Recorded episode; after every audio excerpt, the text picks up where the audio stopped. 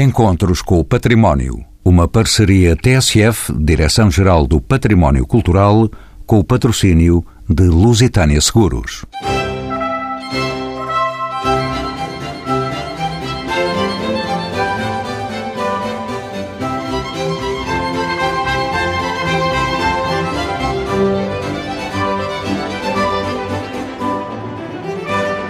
Nesta emissão, vamos tratar de públicos e museus.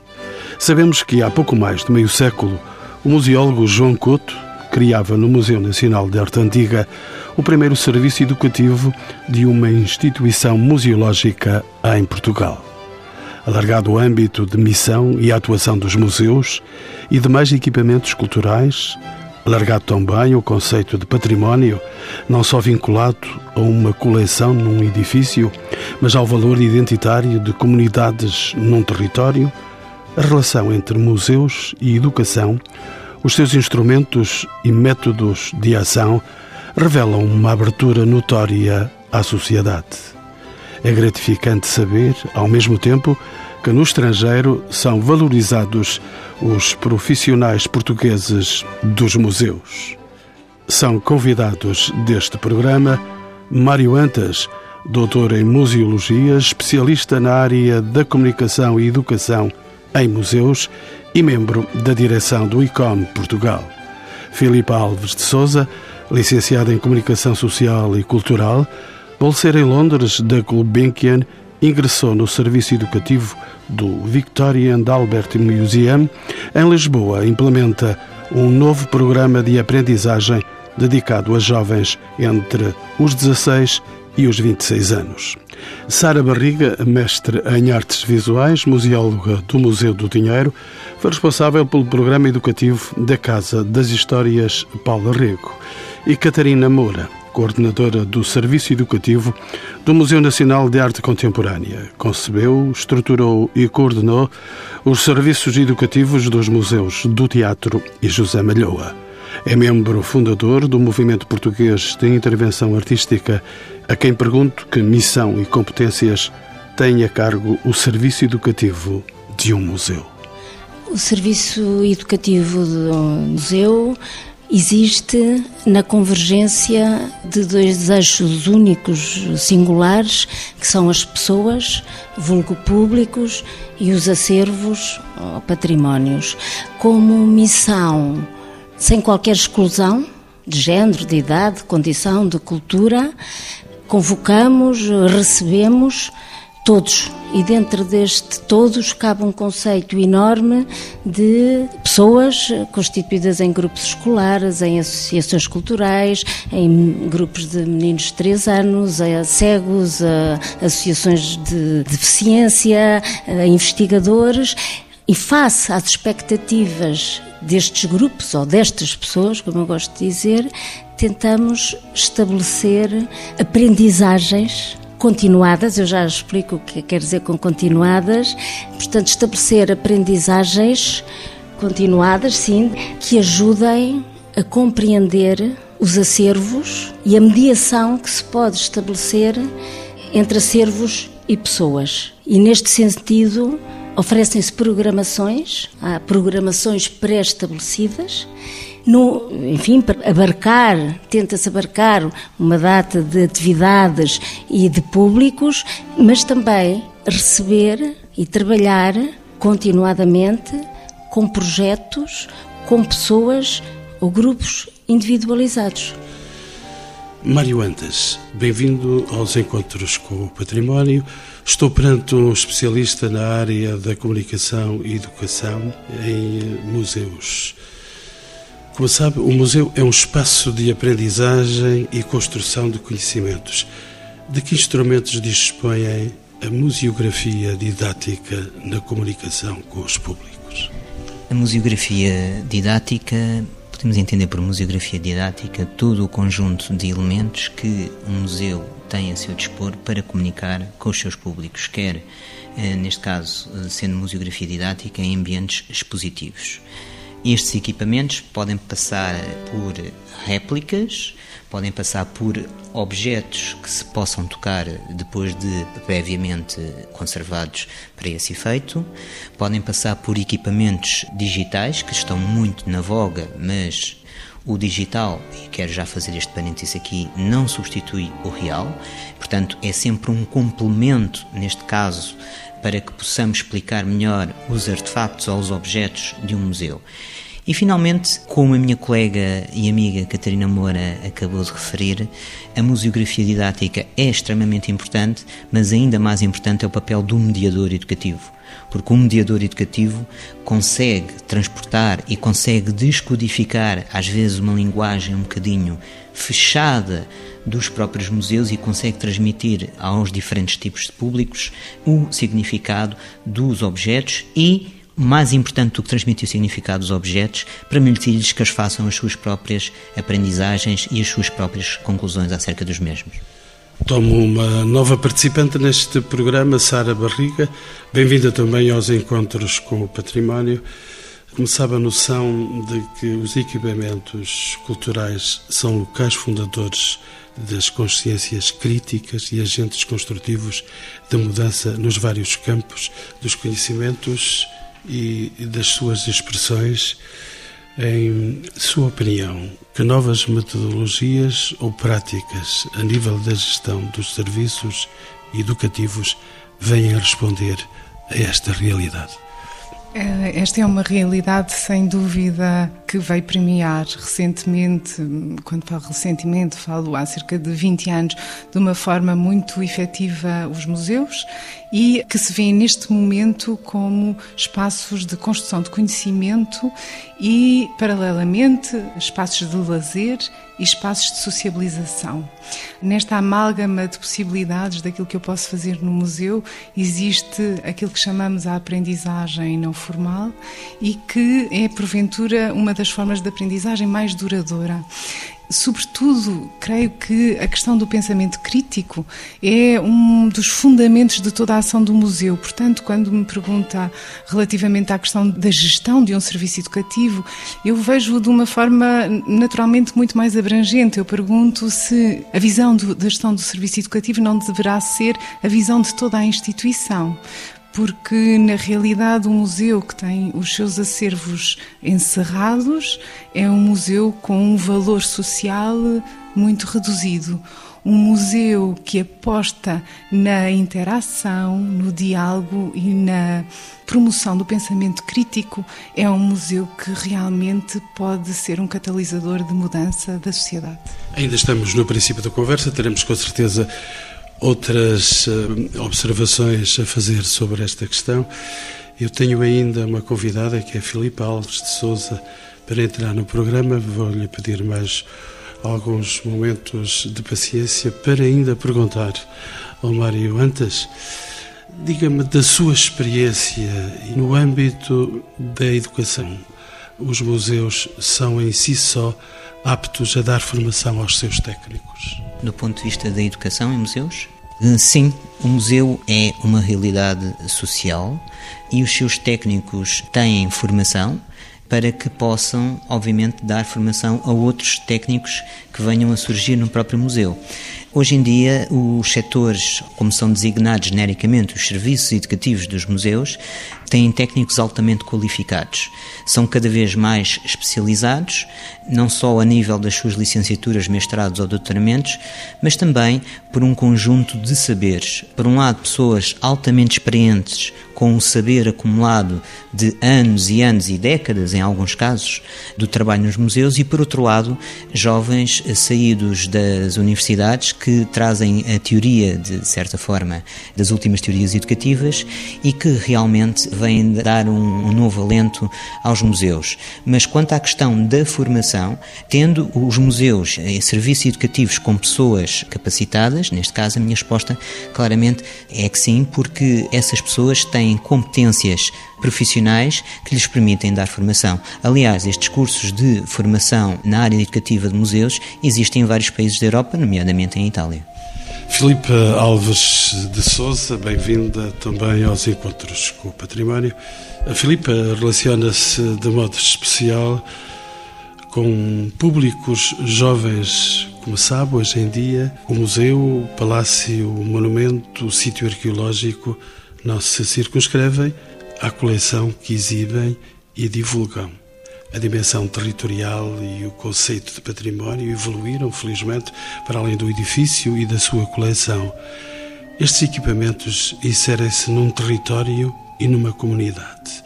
Pergunto-lhe agora, Filipa, que instrumentos existem para que se promovam e partilhem valores identitários e comunitários? A minha experiência nos últimos anos foi especialmente com públicos jovens, sendo que antes de começar a trabalhar com estas faixas etárias, trabalho muito com, e a minha experiência, especialmente em Inglaterra, com as chamadas comunidades, que são todos os públicos que à partida não entram no museu. Portanto, esta questão é, é, muito pertinente e se calhar convém frisar que a minha experiência em trabalho em museus é maior fora de Portugal do que dentro de Portugal e as, as realidades são muito diferentes. Encontrou diferenças substanciais, de facto? Enormes, sim, muitas diferenças. Claro que não são comparáveis as realidades. Lisboa ou Porto com Londres, as dimensões são muito diferentes, a história dos museus e a forma como se encara a educação nos museus é muitíssimo diferente. E eu tenho a sorte de trabalhar num, num, museu que é o Victorian Albert, que quando foi fundado, o seu diretor era também o diretor do Royal College of Art, uma universidade de artes. Portanto, a dimensão da educação no museu é muito diferente daquela aqui. Em termos de instrumentos, para mim o museu é um instrumento. O museu pode ser uma plataforma. Eu não gosto muito de separar o trabalho educativo com o trabalho de curadoria, com o trabalho com a sociedade. Acho que todos eles, o museu pode ser utilizado como uma plataforma de criação de oportunidades oportunidades de, de, aprendizagem, de conhecimento, trabalho com o acervo, sim, mas também oportunidades de, de, redes de pessoas que trabalham em museus, como o Mário dizia, muito qualificadas, pessoas que trabalham em parceria com estes museus e, e que podem ser eh, instrumentos para trabalhar também com o público. São espaços normalmente são espaços fabulosos e, e edifícios fantásticos que podem ser usados. Portanto, há um potencial de criação de oportunidades enorme para além daquele que é trabalhar eh, esta dimensão da educação entre público e, e, e coleção, não é? Para que isso aconteça, obviamente é preciso atender às, aos interesses e à necessidade dessas comunidades e elas são muito diferentes eh, de contexto para contexto. Mário, antes regresso a si, diga-me, entretanto, se as estratégias de comunicação educativa presenciais e à distância são modelos concorrentes ou complementares. Contêm naturalmente diferenças. Complementares, claramente. Os modelos de comunicação educativa presenciais assentam o seu modus operandi, a sua forma de operar, na figura do mediador educativo. O mediador é a peça central, juntamente com o trabalho que desenvolve eh, com os visitantes de museus. Ainda agora, na última conferência do Comitê eh, da Especialidade do ICOM, o ICOM é o Conselho Internacional de Museus, no Comitê da Especialidade, que é o Comitê eh, de Educação e Ação Cultural, na reunião que decorreu em setembro em Washington, no Smithsonian, era referido cada vez mais o papel centralizador e, neste caso, é importante do mediador educativo, no sentido de conseguir aproximar os diferentes públicos do museu e da percepção que os mesmos têm das coleções.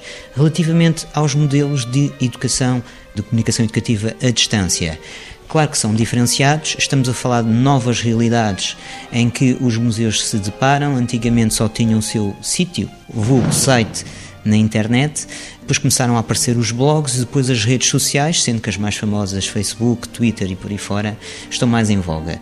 Para estes modelos, eu já tenho dito publicamente, até eh, entre colegas, que não interessa aos museus ter, porque os outros museus têm, interessa aos museus terem essas formas de comunicação através dos mídias sociais. Nada de segredos? Uh, ok. Portanto, então vou revelar de facto o importante. Interessa ter essas formas de comunicação se realmente forem alimentados diariamente. só se pode comunicar à distância e tornar os utentes da internet em reais visitantes se o nosso canal for alimentado todos os dias e as pessoas sintam claramente que a presença dos museus e da parte educativa dos museus é uma constante na internet e um convite a visitarem um museu em si.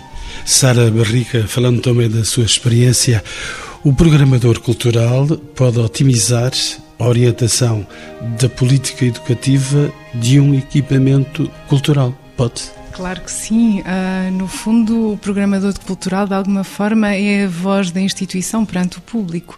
Uh, mais uma vez, retorna esta ideia de que a missão educativa deve ser uh, uma missão partilhada por toda a instituição e cada vez mais aquilo que importa é anular a visão de um discurso mais autoritário que, porventura, os museus tinham e ainda têm como representantes de uma voz que é a voz do conhecimento conhecimento científico.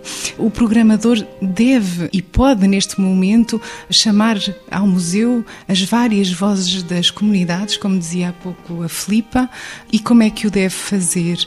Compreendendo que esses públicos que visitam o museu procuram o museu por razões muito diversas. Naturalmente, a sua programação deve ser igualmente diversa, porque alguns gostam de dialogar, então devem haver atividades que promovam esse diálogo. Alguns gostam de escutar, outros de participar em atividades mais de ação e outros que gostam claramente de deixar o seu contributo e a sua sugestão para o museu. Deve haver espaço para tudo isto e quem promove esse espaço é o programador. Claramente, a minha opinião é que o museu deve alargar o conhecimento uh, científico para aquilo que é o conhecimento útil, ou seja, não programar só dentro de uma temática unívoca, mas alargar essas perspectivas. Catarina Moura, caminho por entre as novas gerações. Os públicos escolares compõem grande parte da agenda dos serviços educativos de museus e demais equipamentos culturais. Do seu ponto de vista, que instrumentos são utilizados para a transmissão de conhecimento ao público infanto-juvenil? É, exatamente, baseia-se naquilo que eu há bocadinho falei nos projetos continuados só se transmite conhecimento efetivo que promova a reflexão e o diálogo se houver hábitos de continuação, de continuidade.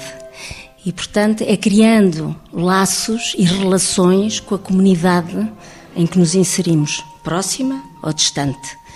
Muitas vezes, quem está mais próximo é o centro de dia ou é a escola, e é criando parcerias, não tem que ser formais, parcerias efetivas de relação com os professores, com os animadores dos centros de dia, que nós chegamos aos jovens, aos meninos e que traçamos com eles uma cumplicidade para um ano ou dois ou três. A cumplicidade, assim como na escola, eu costumo dar muito este exemplo, assim como se vai à escola aprender as letras que formam palavras e as palavras formam frases, é fácil escrever uma frase e ler uma frase, mas é preciso chegar lá. E num museu, todo o acervo, e no meu caso específico, toda a pintura, todo o desenho, toda a escultura, conta uma história, às vezes conceptualmente difícil de chegar lá, mas é completamente possível num projeto de trabalho entre a escola e o museu e o museu e a escola trabalhar uma metodologia, contextualizar à medida dos meninos. E quando diz meninos, podem diz... ser meninos de 3 anos. E quando diz meninos, diz afetividade. Com certeza.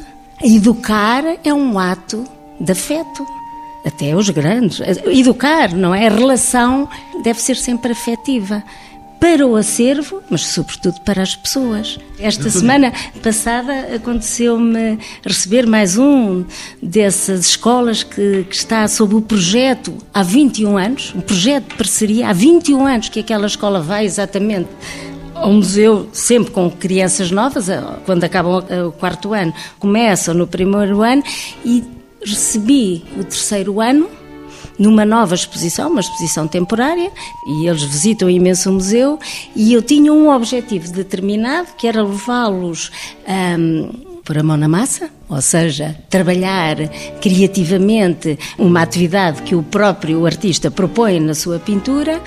E, portanto, queria só dar-lhes dois ou três exemplos daquilo que eles iam ver, o que, que eles tinham que fazer no ateliê e foi difícil chegar ao meu objetivo porque constantemente, em todas as salas, sem que alguém lhes dissesse se fosse o que fosse, eles sentavam-se e eles próprios começavam a analisar a pintura e a criticar e a comparar. E porquê é que isto acontece? Filipa Alves de Souza tocou um dos lugares de experiência pedagógica na Fundação Arpad Senes Vieira da Silva, onde desenvolveu um projeto educativo que incluiu num ano mais de 80 jovens participantes diretos e atraiu ao museu cerca de 300 jovens participantes indiretos. Que métodos é que se utilizaram para cativar esta faixa etária? Não é de fácil cooptação. Não. Antes de, se calhar, responder diretamente à sua pergunta, queria pegar exatamente no que estavam a falar em relação à afetividade, porque acho que isto é muito importante para responder ao que acabou de me perguntar. O museu tem que ser um espaço de afeto, tem que ser um espaço de diálogo, tem que ser um espaço de encontro e, e de alegria. Eh, eu acho que acabei por trabalhar em museus porque cresci no Jardim da Gulbenkian e para mim era, era um espaço de brincadeira e um espaço de, de conversa, desde o segurança até a, pessoa que, me, que mediava as atividades que eu fazia. E isso é, para mim, uma estratégia, um, um elemento importantíssimo na estratégia de captação de públicos jovens. O museu tem que se abrir de uma forma afetiva e, e tentar perceber quais são as necessidades, os problemas, os, os obstáculos deste tipo de públicos. Estamos a enfrentar já há uns anos uma crise enorme na educação formal, tanto nas escolas como nas universidades. Isto não é, não é só em Portugal, é na minha experiência, em Inglaterra passa-se o mesmo. Portanto, os museus têm que começar a criar estratégias eh, alternativas para captar este público que não vem pelas universidades nem pelas escolas e que tem necessidades muito particulares. Catarina Moura, regresso a si para lhe perguntar como se transmite aos públicos a riqueza e o valor de uma obra de arte contemporânea. Há indicações para tanto? A riqueza e o valor de uma obra de arte contemporânea. Não é fácil. Não é fácil. Não é fácil, mas não é mais. Eu acho que se parte um, de um preconceito sobre a arte contemporânea porque a arte contemporânea ou a arte mais antiga e mesmo figurativa, que eventualmente parece mais simples, toda ela está impregnada de códigos e de simbologias que é preciso aprender a ler, a descodificar, e é exatamente isso. A partir da relação e do afeto, é criar diálogos com as pessoas, por pôr reflexões para que tenham massa crítica. Portanto, é, é, é fazê-las perder o medo ou a barreira que se sente integra com a pintura e criar-lhes códigos de interpretação e de reflexão, porque tudo se aprende. E assim como a Filipa e a Sara já referiram, e que eu não podia estar mais de acordo, o museu é um espaço também lúdico, mas é também um espaço de aprendizagem. E o que nós fazemos ao longo de toda a nossa vida, em todos os espaços, são questões de aprendizagem. Porque não no museu aprender a ler pintura e escultura. Como na escola de música se aprende a ler música, é muito codificada. Sara Barriga, olhando em volta, verificamos que parte considerável do público potencial não visita, não entra no museu. Que métodos de inclusão podem quebrar esta barreira e estabelecer o princípio de proximidade? Estávamos a falar da questão do museu ser um espaço de aprendizagem. Eu acho que, e para responder a essa questão, gostaria de dizer que os museus são espaços de relevância Relevância porque aquilo que uh, nos dias de hoje faz com que alguém opte por ir a um museu tem que ser algo muito forte, porque a indústria do lazer oferece-nos uma diversidade de oportunidades extraordinária e provavelmente muito mais aliciante. O que acontece é que, se os museus não trabalharem a questão da sua relevância, então são museus que perdem a sua sustentabilidade. Podemos então questionar-nos o que é que é relevante neste museu. E quando o fazemos e olhando para a sociedade de hoje, e eu até gosto de dizer olhando para a sociedade de amanhã, porque quando gerimos um projeto, gerimos-lo a longo prazo, portanto, temos que pensar hoje e daqui a 10 anos, temos que constatar toda a míriade de oportunidades culturais que existem face aos nossos públicos e temos que pensar de que forma é que os nossos públicos podem ser atraídos pelo museu. Hoje em dia, sem dúvida que a questão da participação é a questão-chave. No futuro será ainda mais. E eu digo isto porque, como há pouco falávamos, a questão das tecnologias, do mundo digital, oferece um acesso incrível aos acervos, às coleções. Obviamente que não é o mesmo ver uma peça através do site ou ver uma peça per si, mas o público que não foi ao museu não sabe isto.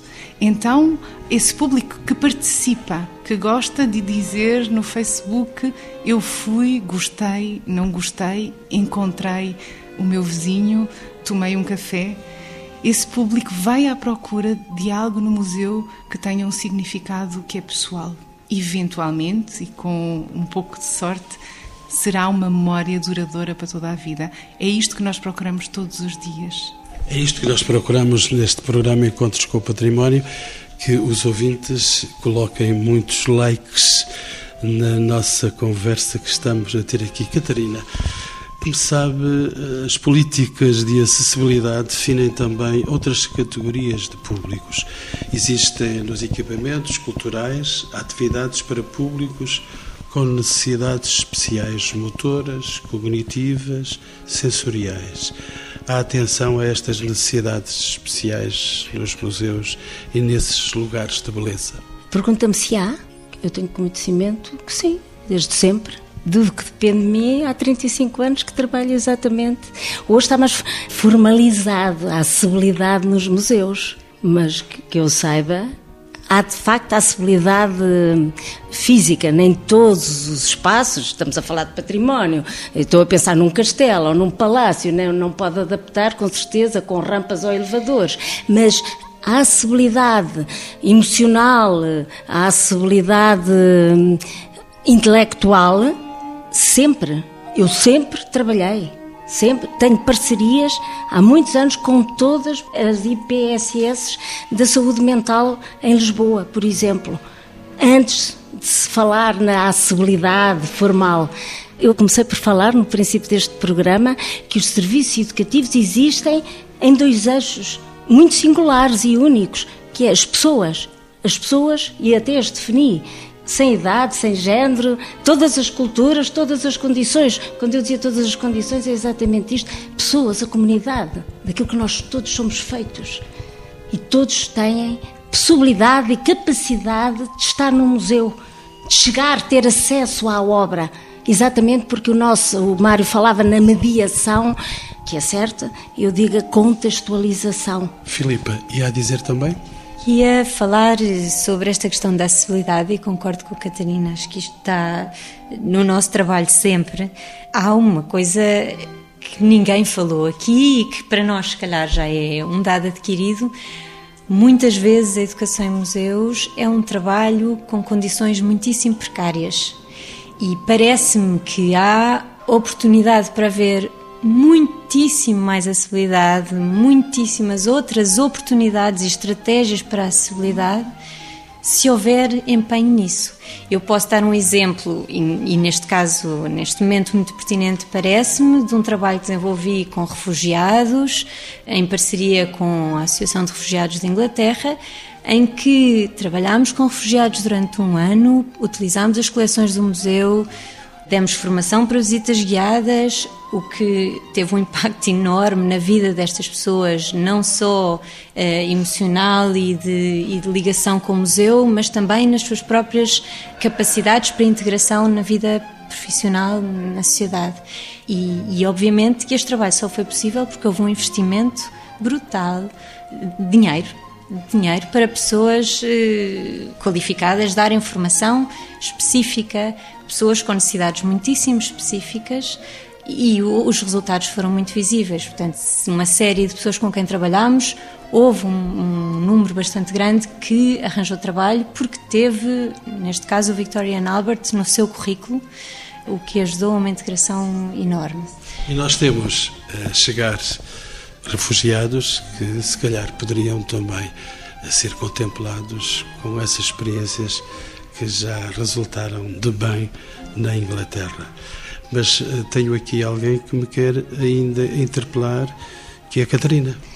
Sim, a Filipa falou nos refugiados e nós aqui, no nosso contexto, por exemplo, no museu trabalhamos com reclusos, com cegos que veem tatilmente escultura, portanto, não arranjam empregos. Estamos a falar do Museu Nacional de Arte Contemporânea, Museu de Chiado. Todas as parcerias são possíveis. Haja vontade e mão humana, capacidade. Muitas vezes nós debatemos-nos com graves problemas de, olha, de resposta. Temos muitas solicitações que queremos personalizar eu costumo dizer que o meu trabalho, além de ser pedagoga, é ser coreógrafa, porque nós coreografamos ao detalhe, ao pormenor, cada grupo, cada pessoa que vamos receber. Mário Antas, sei que está aqui em minoria diante de três brilhantes mulheres e programas de atividades para públicos séniores existem?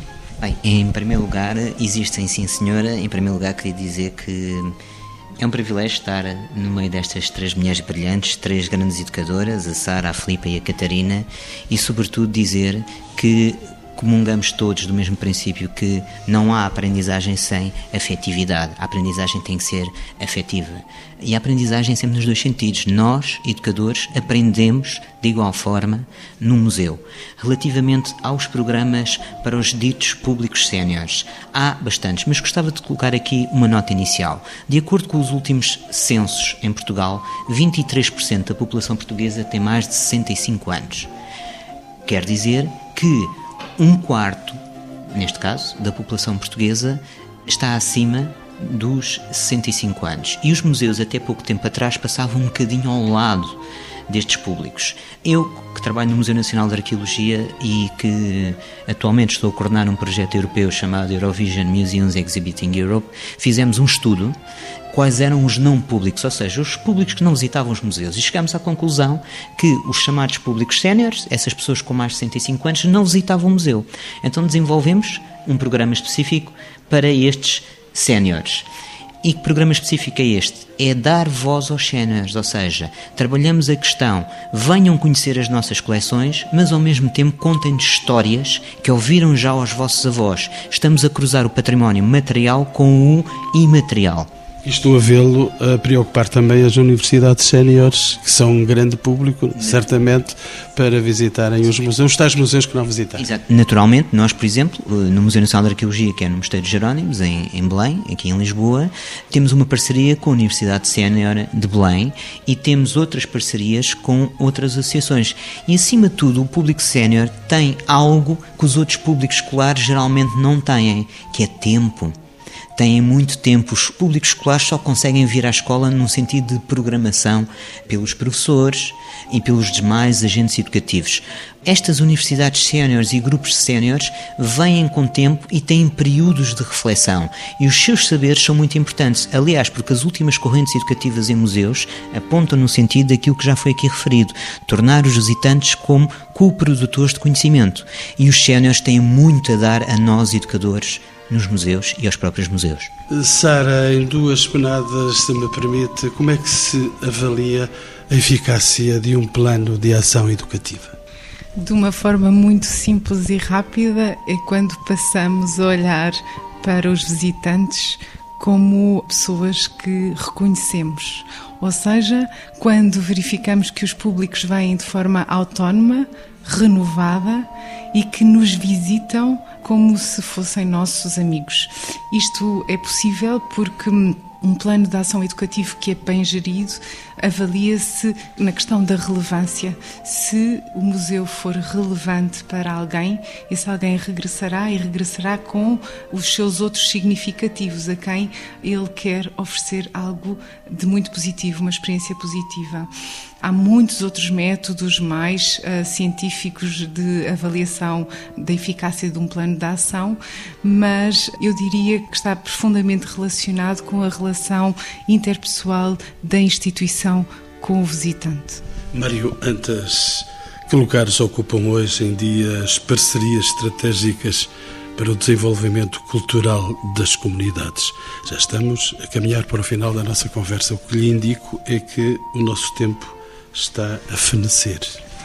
Certo, então uma resposta muito rápida. Ocupa um lugar central. Cada vez mais os museus vivem, os serviços educativos vivem destas redes formais e não formais de parcerias estratégicas. Não só com as escolas, mas como foi aqui referido, com as comunidades. Dou-lhe um exemplo prático: Museu Nacional de Arqueologia, rede de clubes de arqueologia, que é uma rede que está presente desde escolas do Algarve a escolas do Alto Minho e funciona de uma forma perfeitamente autónoma. Aliás, já foi premiada internacionalmente e é realmente um exemplo, como as minhas colegas aqui presentes e todos os outros milhares de educadores que nos ouvem em Portugal têm exemplos, uns mais locais, uns mais regionais e outros mais nacionais e alguns mesmo exemplos internacionais. Portanto, o futuro dos museus e o futuro da educação neste país, seja formal ou não formal, reside nesta capacidade dos museus se reinventarem através das suas redes formais e informais. A fecharmos o programa sobre públicos e museus, que tendências se detectam hoje e que perspectivas se apontam no futuro dos serviços educativos dos museus? Deixo esta questão final para Catarina Moura. Ela tem larga experiência nesta área, é membro do ICOM e é coordenadora do Serviço Educativo do Museu Nacional de Arte Contemporânea. Catarina Moura, a última palavra, a mais importante. Depois. Uh deste debate, acho que estamos no melhor dos caminhos, porque estamos todos imbuídos de muita consciência e convicção de que não há museus sem pessoas, sem comunidades. E eles só têm sentidos se existirem como organização educativa do polo onde existem. Eu acho que estamos no bom caminho, até porque estamos abertos como se viu, a todas as parcerias, a todos os projetos e cada vez mais, individualmente, em pequenos grupos, somos solicitados para todo tipo de experiências, de abordagens, de projetos, de investigações. É muito importante, por exemplo, os museus, eu falo do, Museu de Arte Contemporânea em particular, ter aberto as suas portas à universidade eles podem vir os alunos no terreno fazer a experiência da educação no museu. Como é? O que é que acontece? Como é que a comunidade interage? Eu acho que estamos num bom caminho, apesar de ser um caminho difícil, precisar de muitos meios e de mais pessoas, cada vez mais pessoas. Sara? Gostaria só de acrescentar uma ideia que eu acho que vai muito ao encontro daquilo que a Catarina falou, que é um, este princípio de deixarmos de ter preconceitos relativamente aos públicos, aos públicos e às elites que supostamente seriam aquelas que visitavam o museu. Portanto, nós temos que acreditar genuinamente que todos os visitantes têm um contributo útil ao museu.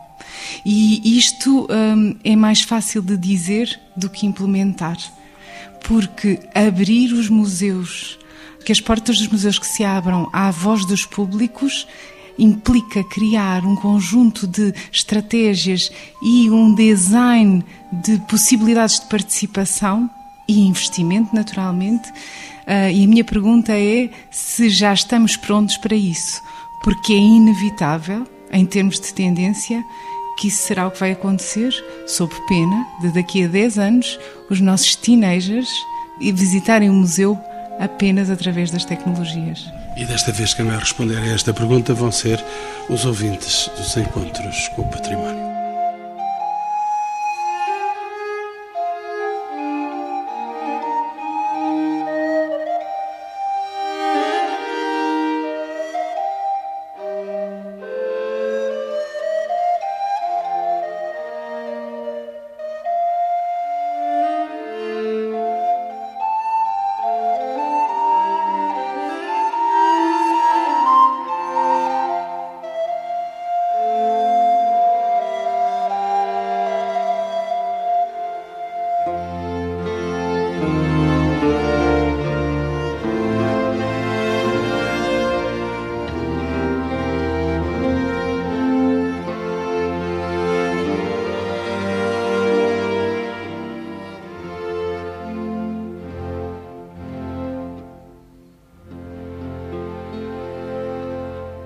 Encontros com o Património. Uma parceria TSF, Direção-Geral do Património Cultural, com o patrocínio de Lusitânia Seguros.